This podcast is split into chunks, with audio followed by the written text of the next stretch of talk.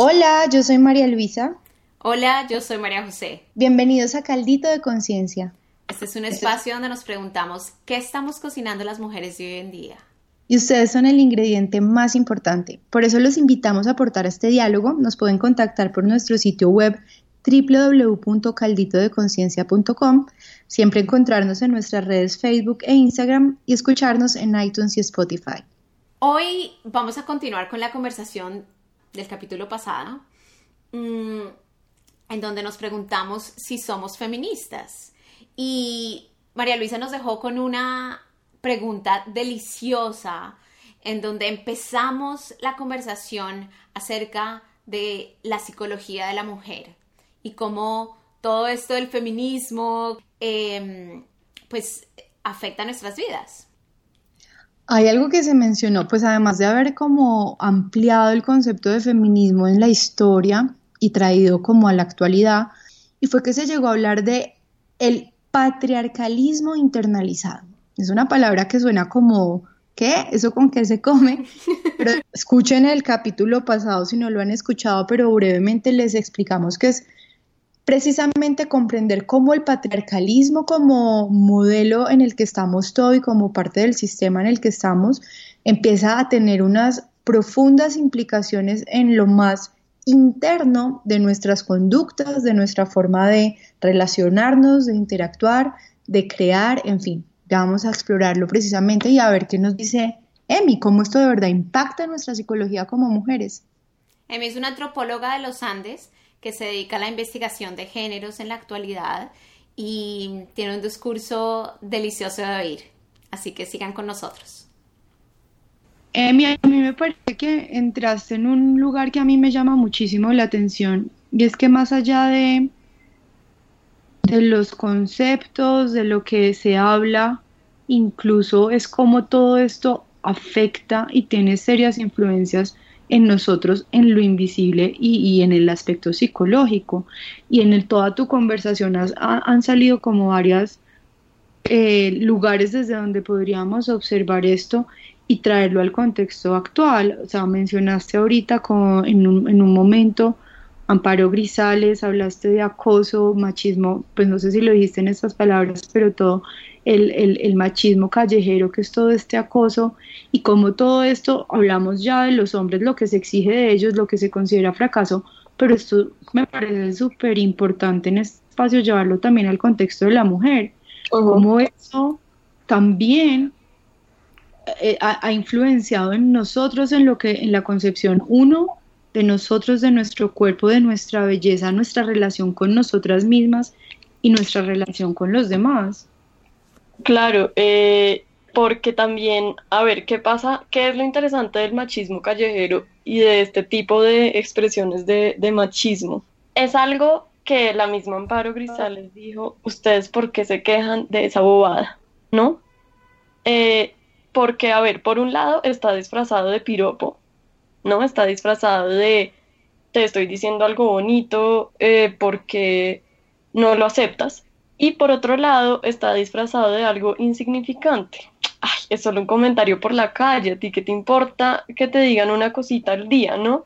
¿Qué te importa que te hagan un chiste? ¿Qué te importa que te digan una cosa? Mm. Finalmente nadie te tocó, nadie te agredió, nadie te dijo una grosería.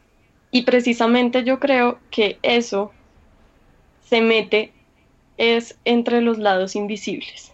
Mm. A ver, por un lado, eh, y, lo que digamos ya se discutía en este panel de semana que abrió María Jimena Dozán, el piropo callejero no es, o, digamos, el machismo callejero no es un piropo, no es algo que pretenda hacer sentir bien a nadie. Realmente si uno lo mira, tiene es una estructura de mostrar dominancia sobre otro cuerpo y de reiterar que el cuerpo de la mujer es un objeto, no un cuerpo de un sujeto. ¿Por qué? Porque cuando yo soy un hombre que está en la calle, que además me siento seguro, las mujeres no nos sentimos seguras en la calle, las mujeres salimos a la calle, yo siempre que mis amigas, estoy con una amiga, mi amiga va a salir a caminar por la calle, le digo, llámame cuando llegues, ¿por qué? Porque sé que le puede pasar algo caminando por la calle.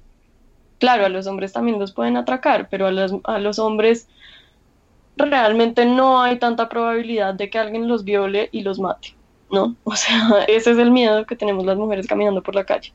Entonces soy una mujer, no me siento segura caminando por la calle y llega un hombre que no me conoce mm, y me dice un comentario sobre mi cuerpo. Yo me estoy sintiendo insegura, yo no quiero que un hombre comente sobre mi cuerpo. Eh, por otro lado, ¿qué pasa cuando a mí se me reitera que soy un objeto todo el tiempo, ¿no? Porque no es solamente en el machismo callejero, es en las propagandas, en, todo, pues digamos, vemos que hay muchísimo marketing centrado en que las mujeres son un objeto de deseo y por consiguiente deben estar siempre bonitas, femeninas, em, sensuales, pero no mucho, porque si son muy sensuales, entonces pues ya nos pasan a, una categoría pues de vulgaridad. Eh, ¿Qué pasa con eso? Pues que yo también empiezo a sentir una presión constante, que constantemente se me refuerza de cumplir unos estándares imposibles con mi cuerpo. Claro. Entonces, por un lado, pues obviamente que el, acoso callejero que, que, Amparo Grisales llamó piropo es violento, es muy violento. Y además, ¿qué pasa? Que como es tan chiquito, yo no tengo forma de defenderme contra eso, ¿no? O sea, como es ay, es solo un chiste, ay, es solo un comentario, ay, es solo una cosa. Entonces, cuando yo voy a decir, oiga, es que usted me está agrediendo con esto que está haciendo, me toman como el estereotipo de vieja loca, vieja exagerada, eh, seguramente tiene la regla, ¿no? Como que también como esta creencia de que las mujeres no somos seres racionales. Claro. Y miren lo interesante que es que esto se devuelve a ese debate que tenían las feministas hace 200 años. También es una realidad y es que estamos en un contexto donde sí vale la pena sentar posturas, porque algo que también destapó fuertemente esto y que tú lo has mencionado en varios momentos, heterosexual, heterosexual, la, la, la, la exigencia o la, o la expectativa que hay de que seamos heterosexuales como, como sociedad. Entonces déjanos solo ver eh, no, no solo deja ver, sí, deja ver el machismo en todas sus expresiones, porque no es solo un tema de mujeres o no mujeres, de, mujeres o no mujeres, sino del género como tal. Exacto.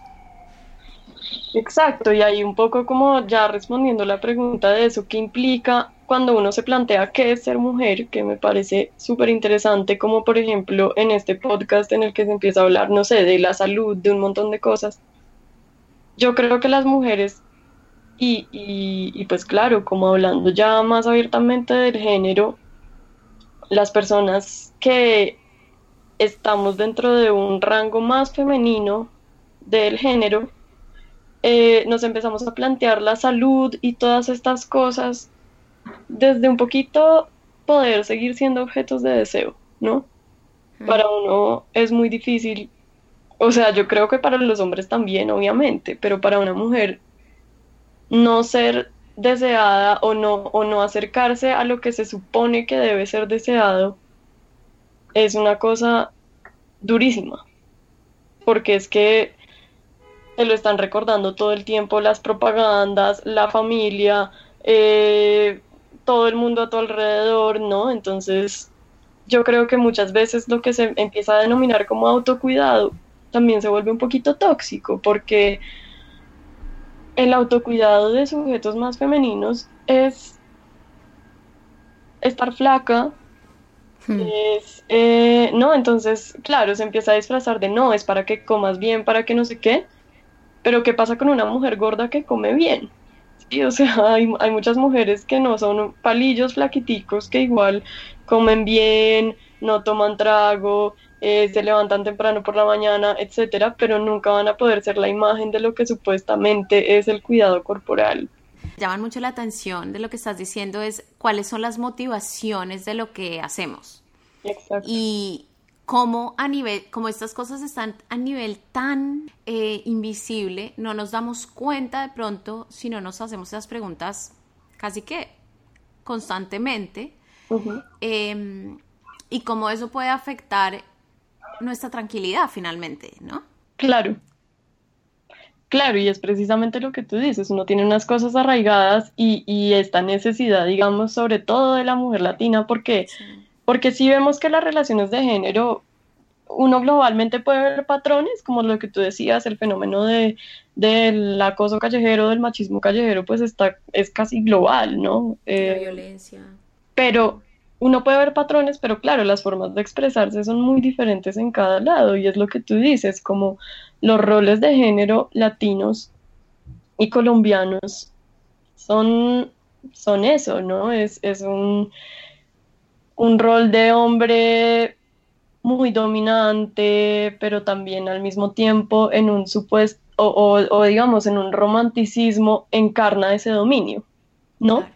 Entonces, uno ve los hombres latinos eh, son en, sus relaciones, sobre todo heterosexuales, son muy eh, pasionales, ¿no? Uno ve todas las canciones de, yo no sé, de Julio Jaramillo, inclusive como si uno lo lleva hasta allá atrás, inclusive como el reggaetón también es como mamita preciosa, de mis ojos, te adoro, me muero por ti, mato por ti, porque claro, siempre está como la violencia en la mitad, ¿no? Como, eh, pero, pero entonces, claro, y uno empieza a internalizar que ese, ese como como igual rol de hombre pasional, dominante, es súper atractivo y es lo que por otro lado uno necesita como mujer para sentirse que está logrando eh, su, su rol de ser deseada, de ser bonita,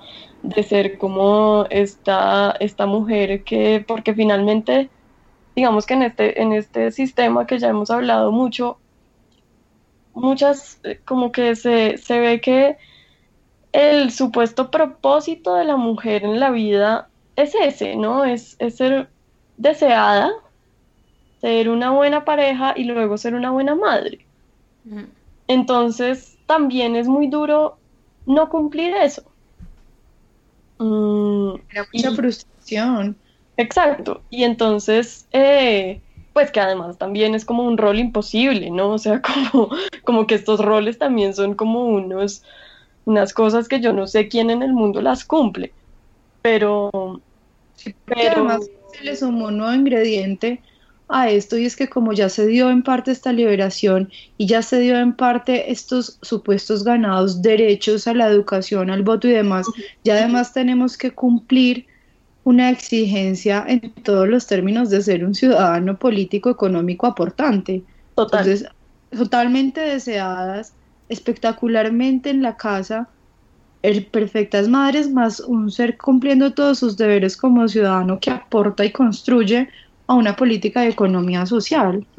Exacto, y también ahí es donde yo digo que el rol de lo, o sea, los hombres tienen que aportar a esto, ¿sí? No puede ser solamente la lucha de la mujer, porque es que cuando uno ve, es lo que tú dices, lo que termina pasando, y lo que terminó pasando es que las mujeres adquirimos más espacios de participación, pero los hombres no. Entonces, las mujeres, y digamos, obviamente hablo en general porque conozco hombres maravillosos, empezando por mis hermanos que son lo más aportante al hogar y, mil cosas, pero lo que pasa, digamos, en general es que la mujer sí sale a la esfera pública, entonces además de eso adquiere como la presión de ser muy buena en su trabajo, de, también ser muy, em, eh, digamos, muy exitosa económicamente. Y además tiene que seguir con toda la carga del hogar porque la mujer sí salió a lo público, pero el hombre no entró a lo privado. Entonces el hombre no entró a, por ejemplo, claro, hay muchas mujeres que trabajan, pero ¿cuántos hombres hay que cambian los pañales, lavan los platos, lavan la ropa, em, cocinan, ¿no? Como saben qué está pasando con la casa, manejan la economía del hogar, pues son poquitos. Total. Entonces, entonces, obvio, es como esta doble presión por todos los lados y cuando vemos otra vez las relaciones, pues es súper difícil como eh, llegar a cumplir como y, llegar a sentirse cómoda, porque claro, uno tiene todos estos ideales como otra vez hablando en lo racional, en lo que uno dice, no, pues como así, yo soy una mujer feminista, eh, ya sé que no soy el objeto, no debo ser el objeto de deseo de nadie, ese no es mi rol en el mundo, pero cuando uno se encuentra con una pareja que no le está reiterando que es divina, que se mueren por una mamacita, entonces es como, no, ¿qué está pasando? Me siento horrible en esta relación, ¿no?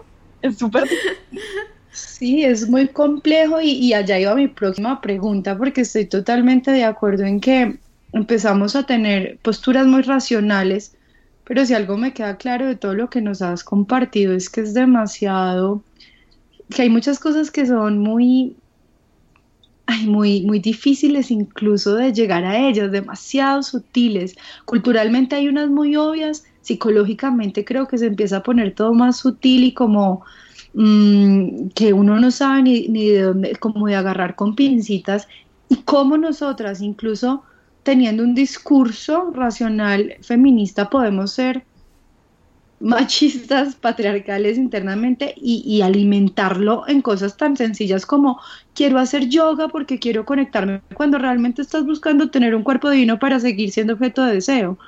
¿Qué, qué, pensarías tú, Academy, que podríamos empezar? ¿Dónde está primero, como ese primer chip y esa tarea diaria de pillarnos en eso? A ver, yo sí creo que hay una tarea que, que opera igual porque, pues que igual opera desde lo racional un poco, que es exactamente lo que tú dices, pillarse, ¿sí? Como, mm. como estar como súper alerta, obviamente como uno nació, creció entre este sistema, pues lo más probable es que nunca en la vida se lo va a sacar de encima, ¿sí? O sea, lo que, lo que es es un cambio muy lento en el que vemos que, por ejemplo, yo ya no siento tanta presión por no estar casada a los 25 años como mi abuelita si la hubiera sentido, ¿no? Es un cambio muy lento, pero yo creo que ese pillarse, y no es pillarse como para, para darse pues la palmadita en la mano, ¿no? Como, no es pillarse para decir como, oh no, estoy siendo machista, sino precisamente para poder ser más amable con uno mismo y más amable con los demás. O sea, entonces cuando yo estoy ahí diciendo, pucha, no, soy un fracaso porque no me da el tiempo para la casa, el trabajo, el, el novio, ¿no? Como todas las cosas, pues paro y digo, oiga, esto es un pensamiento que viene de una cosa machista y que realmente pues me puedo relajar, no está mal, ¿sí? Mm. Yo creo que es pillarse para, para sobre todo ser amable con uno mismo y con los demás, como que no, tampoco tiene sentido como pillarse para decir, oh no, Darse. Eh, exacto. Eh, eso por un lado. Por otro lado, a mí me impresiona mucho cómo las cosas, ya, ya digamos, no tanto con una misma, sino con como más en el, el aspecto social más amplio. Me impresiona mucho cómo la cultura es eh, y como, como digamos todas las cosas más artísticas y menos inteligibles son súper importantes, ¿no? Cuando vemos uno de qué se está rodeando, de qué, qué música estás oyendo, qué cosas culturales estás consumiendo, ¿no? Y de pronto empezar a filtrar eso un poquito, ¿sí? Como de pronto no quiero estar oyendo, y no significa como, no, si eres feminista nunca puedes oír reggaetón. Pues oye reggaetón, pero, pero cuestiónatelo, ¿no? O sea, oye reggaetón, pero entiende que lo que dice ahí no es la verdad absoluta un ejemplo súper sencillo, los cambios en la moda, eh, en los que uno ve que hoy en día, por ejemplo, la gama de colores para hombres se está abriendo un montón. Eh, son cambios que finalmente terminan sin que uno se dé cuenta acercando los géneros. Y no digo como es que todo el mundo se debe ver igual ni nada de eso, pero es un ejemplito para mostrar cómo cosas que uno ni siquiera se fija y que uno simplemente consume, pues todo el tiempo también lo están metiendo por ciertas formas de pensamiento. Entonces, por ejemplo, no sé, yo oigo reggaetón, pero oigo un montón de artistas feministas súper chéveres que de pronto me balancean un poquito el chip del reggaetón o del Julio Jaramillo que me está dando un mensaje muy machista. Sí, ahí siento que realmente es cuando nuestras decisiones y lo que hablaba Majo en un momento, la motivación eh, se, se, pone en el lugar que es, cuando lo, lo, hablamos en términos de, de, lo fit y de lo todo, pero es que uno puede filtrar lo que mete al cuerpo en todo el sentido, no solo la comida, sino exactamente lo que leo, lo que escucho, las conversaciones que tengo, la gente con la que me, rodeo, con la que me vinculo, el lugar donde vivo, en fin, nosotros en últimas somos seres que hoy tenemos una gran libertad de elegir prácticamente todo, así tengamos todos estos condicionamientos culturales y es donde el motivo tiene que ser el correcto y estarlo cuestionando y, como poniendo, moviendo al lugar que nos interesa que esté. Me encanta lo que, dices en términos del arte, creo que Majo acá puede también dar una opinión muy, muy valiosa porque el arte ha sido una gran herramienta de transformación en tu vida, Majo. Total. Total, pienso que es una forma, lo que decía, mí es muy importante y es que llega directo al subconsciente, porque digamos que en ese momento uno está más dispuesto a oír y a veces el ver una historia, el oír una historia de alguien, cuando, cuando oímos algo en donde traemos todas estas teorías, digamos, a un ejemplo, em, todo eso nos hace em, como hacer cambios viscerales em, que, que, puede que, que afecten mucho más nuestra vida. Claro, y también yo creo que, fue pucha, yo, yo también creo que uno aprende a convivir con cosas que sabe que de pronto tienen una motivación machista, pero que finalmente son cosas importantes para que uno se sienta bien y para que uno tenga la salud mental también, también bien, ¿no? O sea, mm. eh, por ejemplo, si yo digo, yo de verdad sé que hago ejercicio porque me quiero sentir, sentir bonita eh, y que mi motivación, pues es decir, como que también creo que ponerle un filtro moral a las cosas es horrible. Y también es como entender, listo, entiendo que de pronto puede venir de ahí, tal vez no necesito dejar de hacer ejercicio y de, dejar de hacer mis cosas fit para verme bonita, sino que puedo reconfigurar mi relación con eso, ¿sí? O sea, no es necesariamente dejarlo de hacer, sino aceptar que eso viene de ahí, aceptar que de pronto entonces yo hago eso pero no juzgo a otras personas que no lo hagan, aceptar que tampoco de pronto me doy tanto palo a mí misma si no estoy pues en la talla super cero que querría estar, no sé. Mm. Yo creo que también ahí están las prioridades, ¿no? Em, porque, digamos, el poner, el estar bonita por encima de la salud mental o física Claro. Eh, sí, en donde genere algún daño a uno mismo o a cualquier otra persona, creo que ahí es donde se genera un desbalance que no es desde el punto, no lo, no lo quiero poner desde el punto de vista moral, pero digamos desde el punto de vista de... De lo que, de bienestar, será la palabra. Claro, claro, y como de, del autocuidado mucho, ¿no? Yo también creo que algo muy bonito que enseña sobre todo esta corriente del feminismo y que es además algo muy femenino, o sea, miren lo lindo que es como el feminismo retomando y como realzando cosas muy femeninas es el autocuidado. ¿Y también tú crees que hay, hay un valor en llamarnos la atención los unos a los otros? Creo que lo súper ideal es que, no sé, cuando por ejemplo están estos espacios de hombres que bien conocemos que, que se dan en donde el tema es el comentario morboso y el chiste sucio sobre las mujeres y el chiste homofóbico también mucho. Creo que hay responsabilidad entre los hombres mismos de pararse y decirle, oiga, lo que usted está diciendo no está bien, no es chistoso y es muy machista. Eh, eso no significa que, que, la persona que más se ve afectada no pueda hablar, porque puede ser muy empoderante y muy chévere si uno siente, se siente bien haciéndolo, ¿sí? pero sí creo que en términos de responsabilidad es mucho más responsabilidad de quien ya se ganó esa aceptación y no se va a tener que, pasar por un montón como de cosas hartísimas al, eh, interpelar al otro. Claro. Yo también creo que acá, como rescatando lo que me dijo en un punto, pues el primero siempre será el ajá me pillé y también se vale el ajá te pillé. Exacto soy de amorosa y amable con mis, con lo que, en lo que me pillo a mí misma ser amable con el otro. Yo, tú has tenido en varios momentos también, has dicho, el otro no es malo, no lo hacen de malos y no son las peores personas. Yo creo que todos somos hijos de esto, somos hijos mm. de, tenemos la misma herencia y, si se vale decirnos amablemente te pillé y si, y si amablemente no, pues también podemos poner posturas. Exactamente. Con toda, se vale.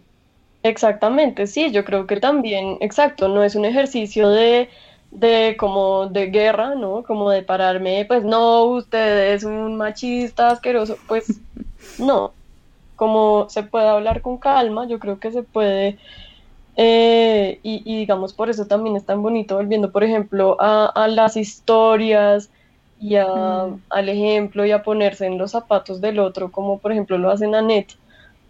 Eh, es muy bonito porque eso permite explicar desde una forma mucho más amable, oiga, lo que pasa es que cuando usted me hace ese chiste, me siento así, así, así.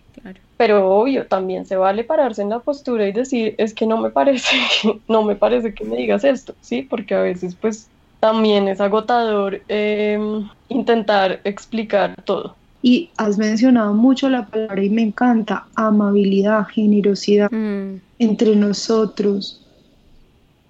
Sí, sí las esencias y si hemos de defender una naturaleza que sea ante toda esa, la naturaleza del, del, del, del cuidar mi vida y la del otro.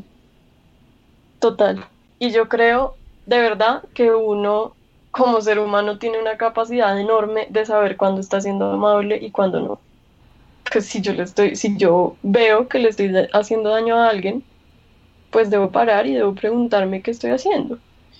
Y empieza conmigo, cuando me estoy, cuando, cuando me estoy haciendo daño a mí también, reconocernos, porque precisamente si somos, si esa herencia que tenemos de patriarcalismo nos está generando heridas eh, profundas psicológicas, lo que hablamos ahorita un poco como en cánones de belleza de nuestra salud mental y demás, saber reconocer.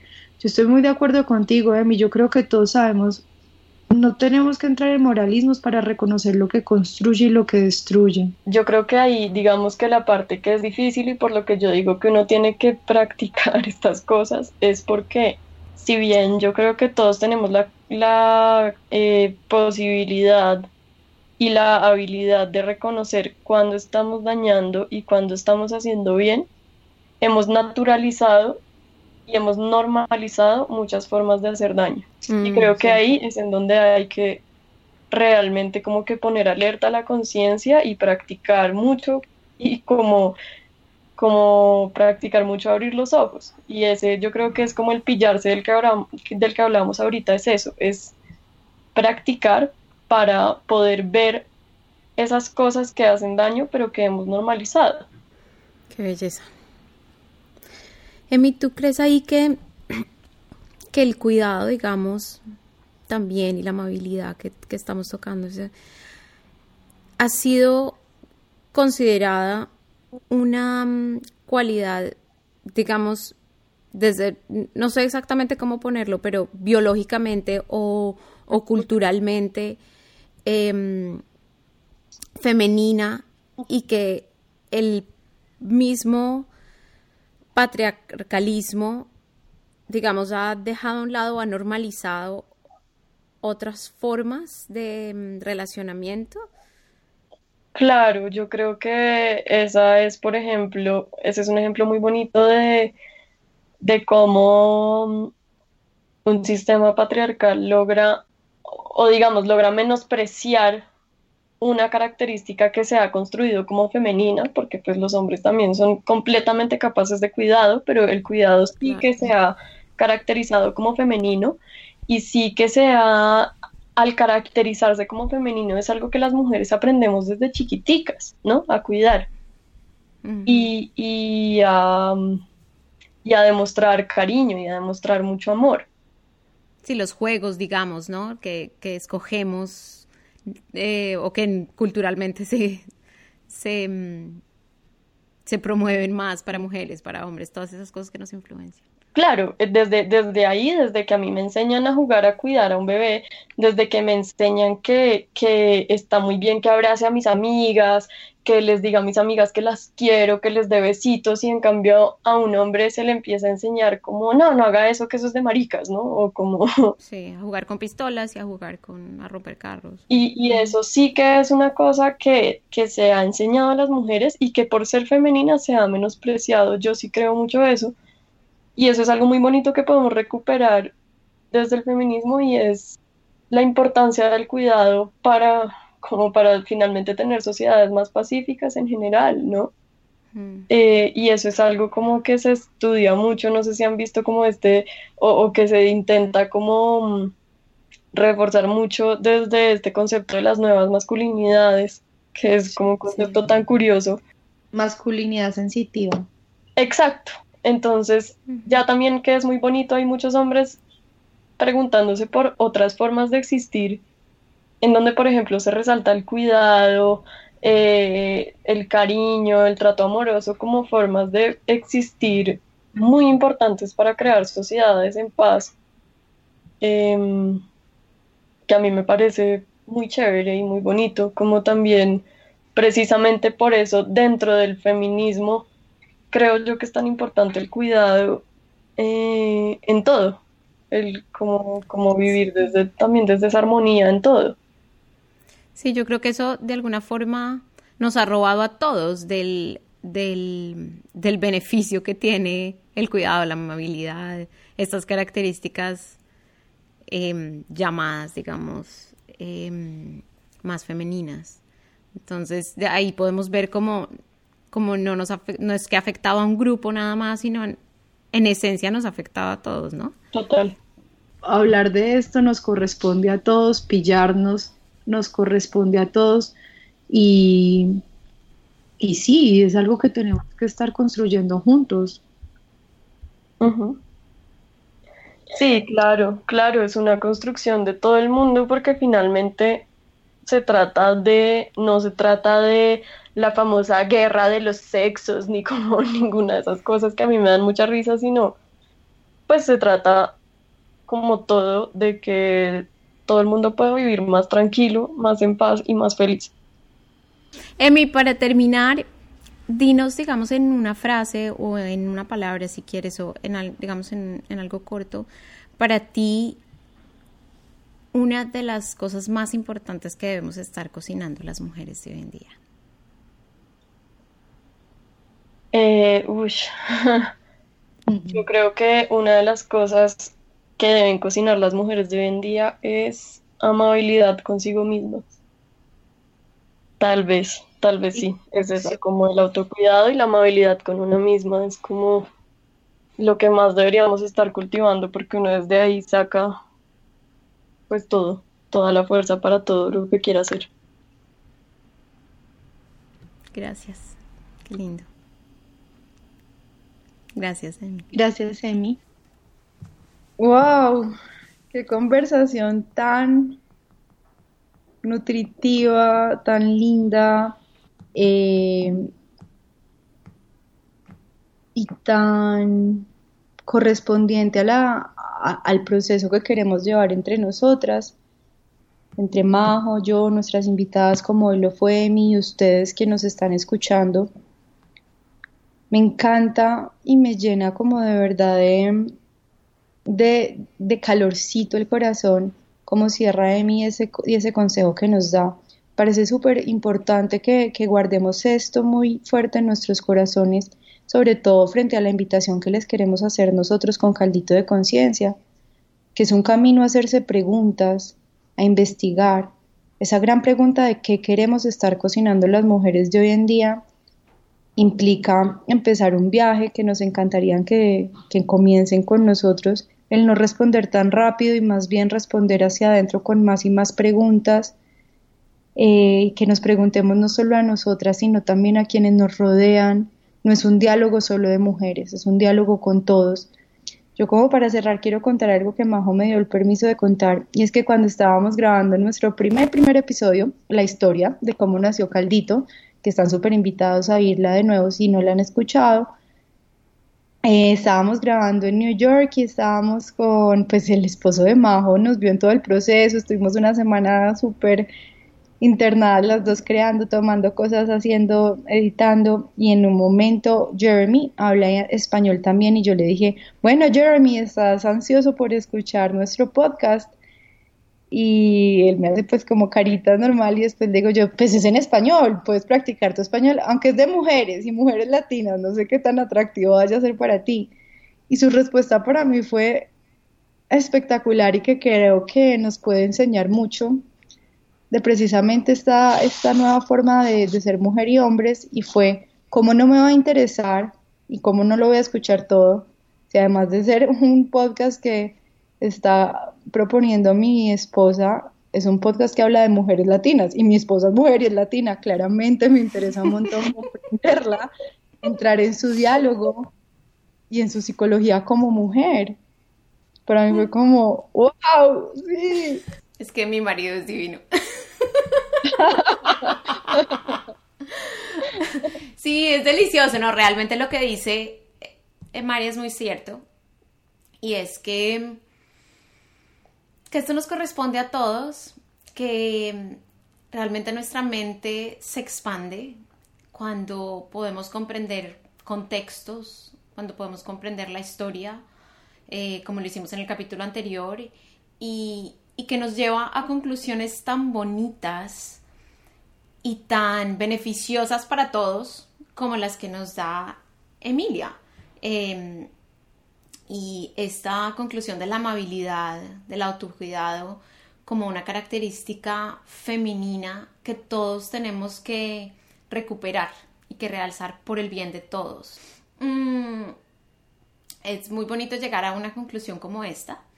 Em, y, mm, y, nada, creo que María y yo podemos, puedo hablar por ella también, que para las dos ha sido una expansión de conciencia y esperamos que lo sea también para ustedes y que tomen las riendas de este proceso de investigación y de construcción de lo que queremos cocinar. Por ejemplo, Emi nos dio unas referencias que son muy valiosas.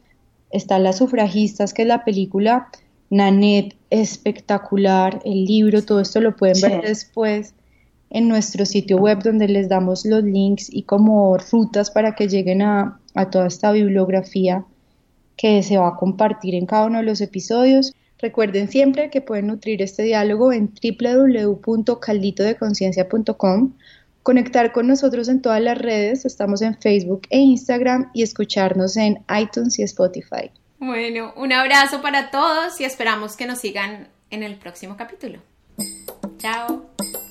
Chao, chao.